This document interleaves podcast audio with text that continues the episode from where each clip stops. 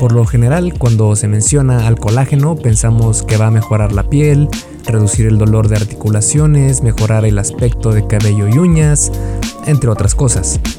Cuando se menciona a las proteínas, pensamos rápido en músculos y en Arnold Schwarzenegger.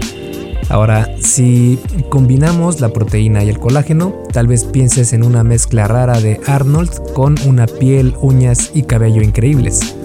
Ok, entiendo. Un hombre rara vez estaría interesado en este tipo de casos, pero una mujer, para una mujer sería un suplemento enviado del cielo. Por lo mismo, siempre se le promociona como proteína con colágeno para mujeres, como si fuera algo específico para el género femenino. Pero, ¿qué tanto de esto es cierto? ¿Es en verdad la panacea para ganar músculo y a la vez mejorar la elasticidad y aspecto de la piel y el cabello? ¿O es solo una maña más de la industria del fitness para vendernos otro suplemento inútil? En este episodio te voy a mostrar para qué sirve la proteína de colágeno, para qué cosas no sirve y sobre todo por qué debes mantenerte alejada de ella. Y antes de comenzar, te recuerdo que este y todos los demás episodios son traídos a ti por Fase 1 Origen, mi curso en línea para personas que están comenzando a transformar su físico, que quieren comenzar con hábitos saludables para eh, que les queden toda la vida. Porque Fase 1 Origen no es nada extremo, no es nada eh, súper difícil, es algo introductorio y algo que te va a llevar desde el absoluto cero hasta un nivel en el que el fitness ya es parte de tu vida. Ese es la principal, eh, el principal objetivo de fase 1 origen y de ahí el nombre origen. Es el origen de tu nueva vida y es la mejor forma de empezar porque te vas a asegurar de que vas a mantener estos hábitos saludables para todo el resto de tu vida. Eh, están súper completos, contienen todo lo que necesitas para poder transformar tu físico. Incluso te eh, incluyo también un año de entrenamiento en gimnasio, si así lo deseas, eh, siempre con un perfil de principiante, o bien te muestro cómo puedes armar tus propias rutinas para entrenar en casa. Eh, si quieres ver qué es lo que contienen estos cursos, puedes ir a esculpetucuerpo.com, diagonal fase 1, todo junto, sin espacio, y el número 1 con número, no con letra, fase 1. Y bueno, entonces te dejo con el episodio número 167 del arte y ciencia del fitness, el podcast de. Yo soy Mike García y te veo en dos segundos.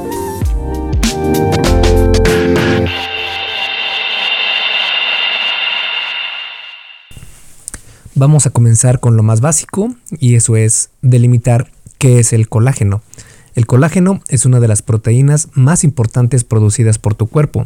Se encuentra en tejidos de cicatrices, tendones, ligamentos, piel, huesos y mucho más. Las fuentes principales de colágeno vienen del tejido conectivo de varios animales como la vaca, el pollo y el pescado. Está formado en su mayoría por los aminoácidos glicina, un 33%, prolina e hidroxiprolina, un 22%.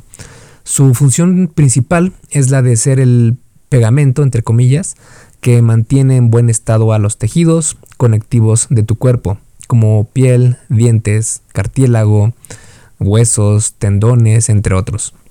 Es decir, ayuda a que estos tejidos tengan buena cohesión, elasticidad y capacidad regenerativa. La cantidad de colágeno en tu cuerpo es dictada en gran parte por tu edad, niveles de actividad física y genética. Por ejemplo, se ha calculado que pierdes cerca del 1% de colágeno al año después de cumplir los 40 años y después de los 80 años la producción de colágeno se reduce un 75% en promedio. Existen varios tipos de colágeno, en realidad cerca de 37 diferentes tipos de colágeno en animales y pueden ser categorizados en tipos 1, 2, 3, etc aunque los más conocidos son el colágeno tipo 1, el tipo 2 y el tipo 3. El tipo 1 es el más abundante en el cuerpo humano y el que se encuentra en la piel, cabello, uñas, etc. El colágeno tipo 2 es el que preserva la función articular y la protege del daño. El tipo 3 es el que soporta varios órganos como el hígado y la médula ósea, así como tejidos en el sistema linfático. Para hacer las cosas más sencillas, el colágeno se puede categorizar en dos tipos principales, el 1 y el 2, y estos a su vez en tres formas, la forma eh, hidrolizada, la de gelatina y la de sin desnaturalizar. El hidrolizado, también conocido como péptidos de colágeno, la gelatina, que sí, es como la gelatina que compras en el supermercado, y la de sin desnaturalizar es la forma intacta del colágeno con un procesamiento mínimo. La hidrolización se refiere al proceso de predigerir la proteína mediante la hidrólisis, que es agua y otros factores, para hacerla de más fácil digestión. La gelatina es la más barata y está compuesta en un 98 a un 99% de colágeno hidrolizado y el 1-2% de sales minerales y agua. De hecho, a la gelatina también se le conoce como hidrolizado de colágeno, que es otra forma de decir proteína de colágeno hidrolizado. La diferencia es que la hidrolización en la gelatina es menor y por eso adquiere una consistencia tipo gel. La forma sin desnaturalizar utiliza mucho menos procesamiento, de hecho solo el necesario para que pueda ser soluble, mientras que para crear la gelatina se desmenuzan mucho más estas proteínas y la hidrolizada lo hace aún en mayor intensidad. Ahora que sabes lo que es, vamos a ver para qué sirve el colágeno. Pero todo lo referente al colágeno será para tema de otro episodio. Por lo pronto, basta con mencionar algunos de sus beneficios y características para tener un contexto de lo que aporta en general. Y en este caso son tres factores principales, que el primero es que mejora el sueño, y esto es por su alto contenido de glicina, que se ha comprobado que ayuda precisamente a tener noches más reparadoras. El otro factor es que podría mejorar la hidratación, la elasticidad, la fortaleza y la suavidad en la piel. Y el tercer factor es que podría reducir la apariencia de celulitis. Todos estos beneficios se han dado cuando se suplementaron con alguna forma o compuesto encontrado en el colágeno, pero cabe mencionar que lo hicieron en estudios donde se utilizaron péptidos de colágeno. Es importante hacer esta distinción porque en el ámbito comercial de suplementos se trata al colágeno hidrolizado como si fuera lo mismo que los péptidos de colágeno. En cierto modo está bien porque llevan precisamente el mismo procesamiento, únicamente se diferencian en cuanto a su nivel de hidrolización. Pero en los estudios clínicos sí se hace la distinción del colágeno completamente hidrolizado y los péptidos de colágeno los cuales tienen menor hidrolización y tienen componentes más bioactivos. Es algo parecido a lo que pasa con la denominación de calorías, que en el ámbito comercial, en la vida diaria para todas las personas, se pueden utilizar como sinónimos las calorías, kilocalorías o cals, eh, en fin, cualquier tipo de referencia que menciona las calorías, cualquiera de ellas es prácticamente lo mismo. Pero en los estudios científicos sí se hace la distinción de que una caloría es una caloría y una kilocaloría es mil calorías o son mil calorías. También hay que aclarar que los resultados en la piel encontrados en los estudios que hemos mencionado fueron de verse más, entre comillas, llena, suave e hidratada, pero no quitó arrugas ni las famosas patas de gallo, es decir, nada impactante. Los resultados se, notaron incluso sin añadir vitamina C, eh, el cual es la recomendación que se tenía desde hace mucho tiempo en otras investigaciones. Existen otros estudios donde no se utilizaron péptidos de colágeno y aún así vieron resultados en piel. Por ejemplo, un estudio que duró de 8 a 12 semanas encontró que los suplementos de colágeno disminuyeron la apariencia de la piel seca, arrugas e incrementaron el colágeno en, e hidratación de, de la piel. El problema con estos estudios es que no fueron ciegos, sino que tanto participantes como investigadores sabían quiénes estaban consumiendo el colágeno y quiénes no. Este es un problema significativo porque el efecto placebo es tan fuerte que puede causar que los resultados se vean afectados. Y de forma especial en este estudio, el problema es más acentuado porque la manera en la que denominaron las mejoras en la piel fue con opiniones subjetivas de los participantes e investigadores en cuanto a su antes y después. Es decir, Los participantes dieron su opinión sobre cómo veían ahora su piel comparado a cuando comenzaron el estudio. Si añadimos que ellas sabían quiénes habían consumido colágeno, porque recordemos que no fue un estudio doble ciego, y quienes no lo habían hecho, es casi una receta para resultados erróneos. Además de que ambas investigaciones fueron patrocinadas por las compañías que producen los suplementos de colágeno utilizados en esos estudios. Esto es un problema porque los investigadores, al dar su opinión sobre cómo había mejorado la piel de los participantes, es muy fácil dar una opinión conveniente como su piel se ve mejor, ¿verdad? ¿Verdad? ¿Verdad? También la hidratación y el contenido de colágeno en la piel fue medida mediante una máquina que normalmente es utilizada para medir el contenido de melanina, esta máquina no está aprobada para evaluar el colágeno ni la hidratación y no hay evidencia que muestre que es una manera confiable de evaluar ambas características. Aún así, los investigadores dieron por buenos los resultados. Así que los resultados del colágeno en cuanto a mejora de la piel podrían estar en duda y de verlos no tendrían un efecto demasiado notorio. Más adelante te explico la razón fundamental por la cual pasa esto, pero por ahora vamos a ver cómo procesa tu cuerpo las proteínas para que quede más claro. En este aspecto, las proteínas se enlazan para formar los tejidos de órganos, huesos, músculos, etc. A su vez, estas proteínas están compuestas de enlaces de estructuras más pequeñas y que al final terminan en moléculas llamadas aminoácidos. El proceso va así. Tu cuerpo desmenuza las proteínas a cadenas de polipéptidos, después a péptidos y al último en aminoácidos, eh, los cuales son bloques básicos para construir de nuevo estas estructuras grandes, es decir, las proteínas que componen tus tejidos. Si lo vemos en sentido inverso, tendríamos a los aminoácidos, que son las moléculas más pequeñas. Estos se combinan o se juntan o se agrupan con otros aminoácidos para formar dipéptidos, que es la unión de dos aminoácidos, o bien para formar tripéptidos, que son tres aminoácidos agrupados, y estos péptidos a la vez se van agrupando para formar cadenas de polipéptidos, que estas cadenas de polipéptidos se agrupan a su vez para formar proteínas y estas proteínas se agrupan para formar tejidos y estos tejidos se agrupan para formar órganos y así sucesivamente. Esto es así porque tu organismo necesita una reserva de aminoácidos listos para que puedan ser transportados y utilizados por tus células según se requieran. Esto es importante y hay que tenerlo en cuenta para algo de lo que vamos a hablar más adelante.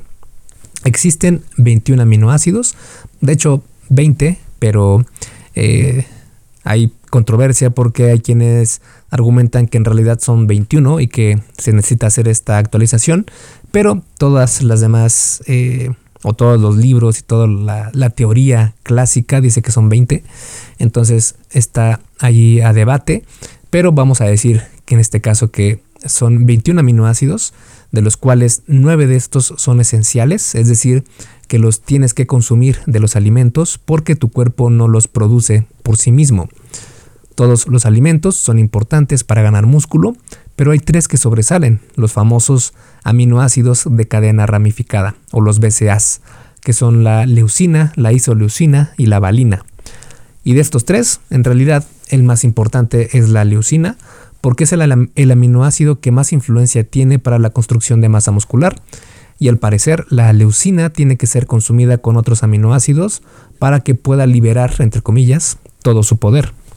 A pesar de ser eh, muy importantes para la ganancia de músculo, suplementarte con BCAAs no tiene prácticamente ningún efecto significativo y es únicamente tirar tu dinero a la basura. Y es mucho, mucho más efectivo consumirlos directamente de los alimentos. De hecho, si quieres saber por qué es esto, puedes ir a esculpetucuerpo.com o busca en Google Esculpe tu cuerpo eh, BCAs y te va a aparecer un artículo donde te explico el por qué no soy fan para nada de los BCAs. Dicho esto, vamos a analizar a los aminoácidos provenientes de la proteína de colágeno y podrás darte cuenta por qué no es la mejor opción para ganar músculo. Hey, rápidamente, antes de seguir con el episodio, ¿me harías un favor? Si te está gustando lo que estás escuchando en este podcast, puedes compartirlo en tus redes sociales. Basta con que tomes una captura de pantalla o te tomes una foto y compartas la publicación en Facebook, Instagram o en cualquier otra red social mencionando el podcast El Arte y Ciencia del Fitness. Porque simplemente con que hagas esto, que realmente no te lleva más de un minuto, me ayudas un montón a que Esculpe tu cuerpo crezca y podamos cambiarle la vida a muchas más personas. Y si haces esto, no olvides etiquetarme en la publicación para que pueda agradecerte personalmente. En Facebook estoy como blog Esculpe tu cuerpo y en Instagram como Esculpe tu cuerpo. Vale, sigamos entonces donde nos quedamos en el episodio. Y es que la única diferencia en la proteína de colágeno es que en lugar de que esta proteína provenga de fuentes convencionales como el suero de leche, por ejemplo, que es la más común y efectiva que se ha encontrado en los estudios, eh, no lo hace de estas fuentes, sino que lo hace de la fuente del colágeno. Y para muestra un botón o tres, te voy a eh, describir tres etiquetas nutricionales y de ingredientes de algunos suplementos de proteína con colágeno que pueden encontrar en internet.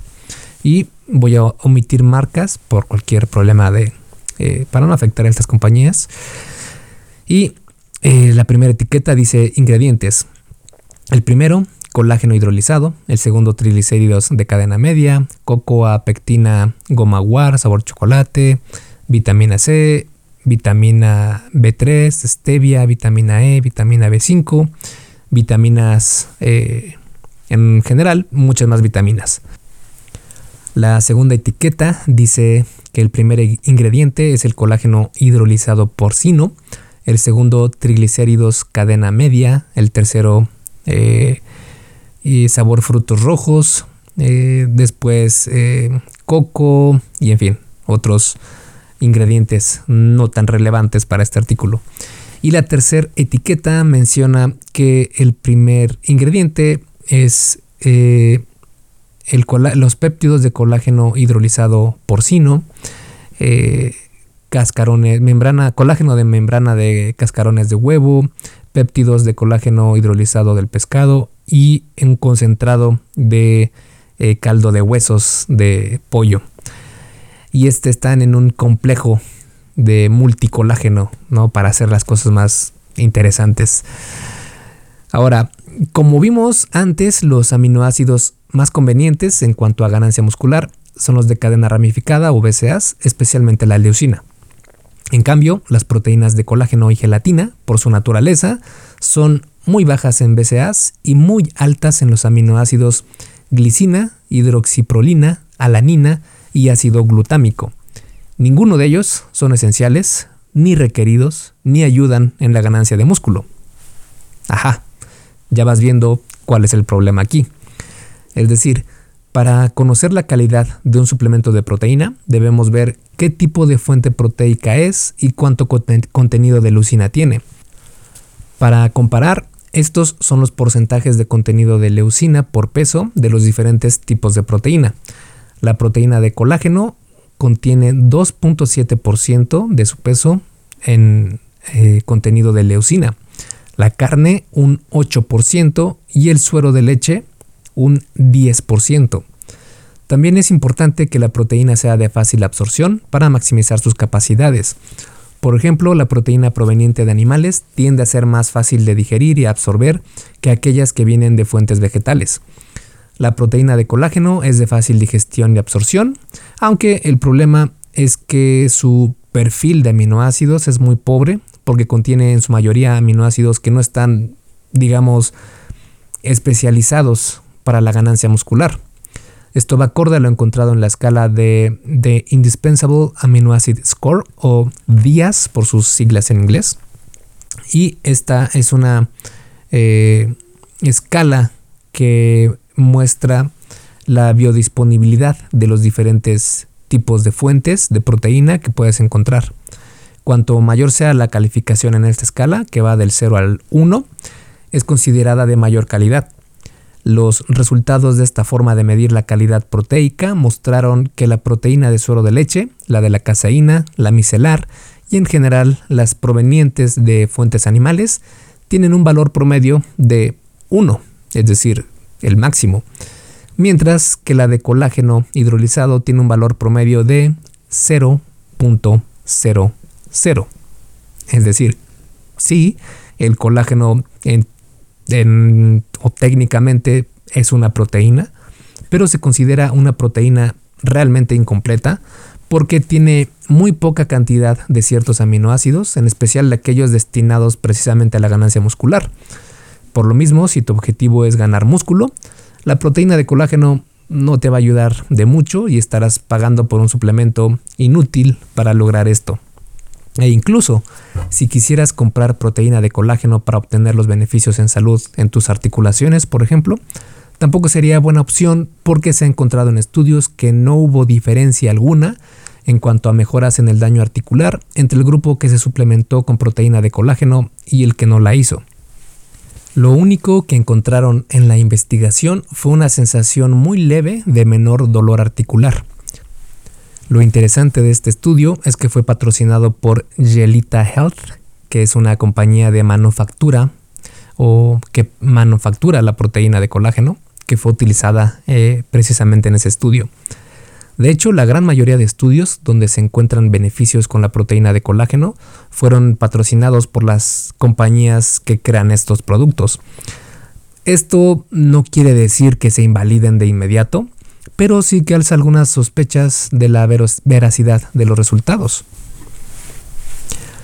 Vale, ahora que sabemos que la proteína de colágeno es basura en cuanto a su utilización para ganar músculo y comenzamos a hablar sobre su efecto en las articulaciones, ¿por qué no seguimos analizando los otros beneficios, entre comillas, de este tipo de proteína? Porque, como vimos antes, el proceso por el cual tu cuerpo digiere las proteínas es desmenuzándolas en polipéptidos, después en péptidos y al final en aminoácidos para que puedan ser utilizados por tus células. Cuando sucede esta descomposición, los aminoácidos quedan indistinguibles unos de otros en una reserva y son tratados por igual. Es decir, tu cuerpo no los va a categorizar como, ah, este aminoácido viene del colágeno, este de la carne roja, este del pollo. No, lo que va a hacer es que va a generalizarlos y a utilizarlos por igual una vez que sean desmenuzados. Así, por ejemplo, un aminoácido que haya sido consumido de carne roja, por ejemplo, podría ser utilizado para mejorar las articulaciones sin problema. Con esto quiero dar a entender que los aminoácidos provenientes de la proteína de colágeno no aseguran que vayan a ser utilizados para un fin específico, por ejemplo, para la salud articular. De hecho, un estudio realizado por la Autoridad Europea de la Salud Alimentaria, o la EFSA, concluyó que no hay una causa y efecto relacionados con el consumo de colágeno hidrolizado y el mantenimiento de las articulaciones. Al día de hoy no existe estudio que muestre que la proteína con colágeno pueda mejorar tus articulaciones, a excepción del colágeno tipo 2 sin desnaturalizar. Los estudios muestran que la forma desnaturalizada no produce los mismos resultados que el colágeno tipo 2 sin desnaturalizar, también conocido como UC2. El colágeno sin desnaturalizar funciona mejor que sus otras versiones porque tiene un procesamiento donde su estructura sufre menos descomposición, pudiendo sobrevivir parcialmente a la digestión y ofrecer efectos positivos en los tejidos articulares. Esto lo hace de forma indirecta porque no aporta a reconstruir los tejidos dañados o a recuperar el colágeno perdido, sino que minimiza una respuesta inmune de tu cuerpo que casi literal se come al, al cartílago articular, lo que se conoce como artritis. El colágeno tipo 2, sin desnaturalizar, le enseña al sistema inmunitario a dejar de atacar a las proteínas en el cartílago articular, lo que mejorará la salud de las articulaciones e incluso podría disminuir el dolor e inflamación. Esto es interesante porque se han replicado los resultados tanto en personas con problemas de articulaciones como con aquellos que no tenían estas afecciones. Por eso es importante definir el tipo de colágeno a consumir y el resultado que se quiere obtener. Así que si tu objetivo es suplementarte con colágeno para ayudar a tu salud articular, elige el eh, colágeno sin desnaturalizar tipo 2. El problema con este tipo de colágeno es que es muy caro. Por lo mismo es muy difícil que lo encuentres en algún suplemento de colágeno, menos aún en una proteína de colágeno. Pero si estas proteínas con colágeno no sirven mucho, ¿por qué las siguen vendiendo? Y la respuesta a esa pregunta es por el dinero. Dinero, dinero, dinero, dinero, dinero. Los huesos, patas y otros tejidos no comestibles de los animales, o al menos no convencionalmente, por lo general son desechados o vendidos muy barato por las compañías dedicadas a la venta de comestibles provenientes de fuentes animales, porque no existe una demanda fuerte por estos productos. Al hervir, filtrar y secar estos tejidos no comerciales, se obtiene mucho colágeno. Las compañías que venden proteína de colágeno ven esto como una oportunidad para mejorar sus márgenes de ventas. Y más margen de ventas equivalen a más ganancias. Al comprar estas partes inútiles de los animales, el vendedor obtiene una ganancia de algo que no iba a sacarle provecho, y el comprador técnicamente obtiene proteína, entre comillas, a muy bajo costo lo que significan mayores márgenes de ganancias al vender suplementos. Pero ahora tú y yo sabemos que es proteína de muy baja calidad. Este ha probado ser un gran negocio para las compañías de suplementos.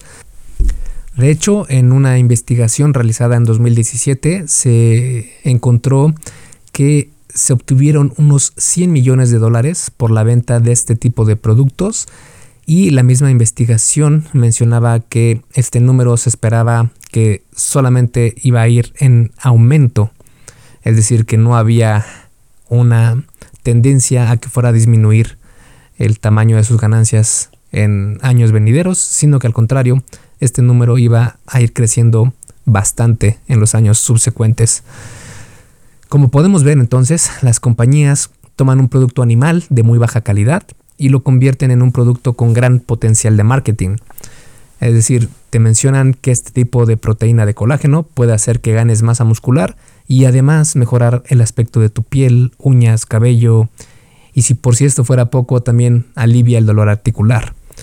El empaque por lo general está dirigido a mujeres porque en cierta forma son quienes se preocupan más por el aspecto de la piel, uñas, cabello. Lo que ahora sabes es que solo son mañas publicitarias para vendernos productos caros y cero efectivos. Y bueno, como conclusión, entonces, ¿funciona o no funciona la proteína de colágeno? La respuesta va a depender de qué es lo que estés buscando obtener de este suplemento. Si lo que quieres es ganar músculo con ella, entonces no, un rotundo no, no te va a servir para nada. Si la quieres consumir para mejorar tu piel, cabello y uñas, podría ayudarte un poco, aunque no tanto como tratamientos especializados para estos objetivos en la piel, por ejemplo, tratarte de forma tópica con niacinamida, vitamina C, ácido glicólico, hidroquinona, eh, ácido hialurónico, vitamina A, que es el retinol, y claro, utilizar un eh, protector solar todos los días para la piel de la cara específicamente, va a lograr mucho mejores, mejores resultados que tomar colágeno. En cuanto a tomar colágeno para disminuir el dolor articular, no te va a servir de nada a menos que consigas una proteína con colágeno que contenga la versión de sin desnaturalizar y que sea colágeno tipo 2, aunque será muy difícil por lo costoso de esta forma de colágeno. La proteína de colágeno quiere ser mucho, pero en realidad es poco de todo. Intenta ser un constructor de músculo, un guardián de las articulaciones y la cura mágica para mejorar la piel, cabello, uñas y demás. Sin embargo, es mediocre en alcanzar todos estos objetivos, pero es un gran pretexto para vender grandes cantidades de este suplemento. Esculpe tu vida, comienza con tu cuerpo. Y hasta aquí el episodio del podcast de hoy. ¿Te gustó? Si es así, déjame una calificación y tu opinión en Apple Podcast o en la plataforma que me escuches. Es muy sencillo y no te lleva mucho tiempo. Con esto me ayudas a que el podcast suba en el posicionamiento y así podamos llegar a más personas. Si tienes alguna duda o sugerencia, puedes mandarme un email a contacto. Veo absolutamente todo lo que me llega al mail y respondo personalmente a todos. Puedo tardarme un poco por la cantidad de mensajes que recibo al día, pero ten por seguro que sí te responderé. Gracias por escuchar el podcast de la Articiencia del Fitness y espero haberte ayudado a aclarar algunas de tus dudas. Y antes de irnos, si te gustó el episodio, entonces probablemente también te guste el curso por email que tengo donde aprenderás durante 7 días sobre fitness basado en ciencia. Puedes suscribirte totalmente gratis en esculpetucuerpo.com diagonal curso gratis. Todo junto y sin espacio. Curso gratis. Me despido y nos vemos en el siguiente podcast.